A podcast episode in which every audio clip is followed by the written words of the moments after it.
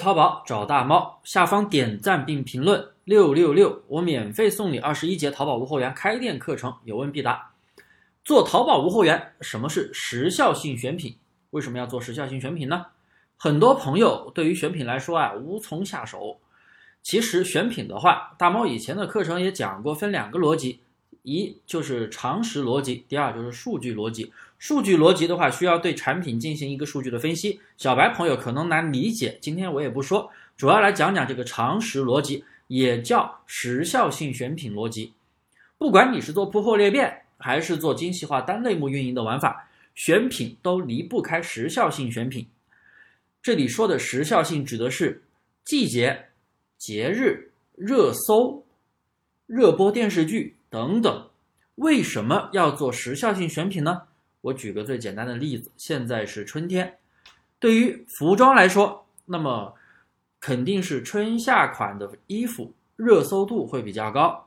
但是如果你还在上冬款的衣服，虽然说温度没有降，啊，温度没有升，还是比较啊冷，但是你还继续上冬款的衣服，店铺几乎没有流量的。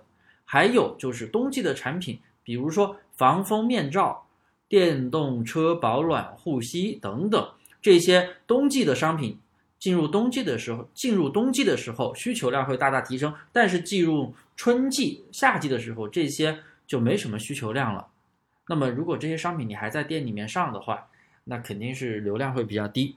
所以啊，我叫这个方法为常识逻辑选品。它是根据我们的一个常识去选品，什么时期你需求什么样的产品？再说说近期很火的一个基金。然后呢，行内都出了一个词叫“诺安菜狗”，不知道大家听过没有？说的是诺安成长混合的这只基金，管理人叫蔡松松，截止到今天二月二十三号，近一年的收益才百分之三，今天还跌了，明天估计。又降低很多，一年才百分之三，连银行理财都没有跑过。以往他的成绩还是非常厉害的。然后呢，他发了一条动态，涨了你们就叫我蔡经理，别跌了就叫我蔡狗啊。然后呢，这条动态就引发热议。然后你可以去淘宝搜索诺安菜狗，哎，你会发现有很多玩偶，就是一条狗，绿色的狗，白菜狗。然后呢，价格最贵的卖到一百六十八，销量八百多个。这个产品还是没上多久的，因为它评论比较少。产品没上多久，那么如果当你看到这条动态的时候，然后引发了热议，当时你如果能想到去淘宝上一些周边的商品，那你就能抓住流量红利。再就是根据节日的时效性选品，马上要到元宵节、三八妇女节、清明节，再往后看又到了劳动节、儿童节等等。那么我们相关的一些产品，你要提前去布局，时机一到，它就会自然起爆了。像元宵节，现在你再去卖的话，可能都有点晚了，因为宝贝上新有个权重要起来，也有一个时期，所以一般就是提前一到两个月是最好的。我们要遵循这个提前原则，时机一到了，它就会自然的爆，所以一定要提前布局，你才可以弯道超车。所以呢，时效性的选品。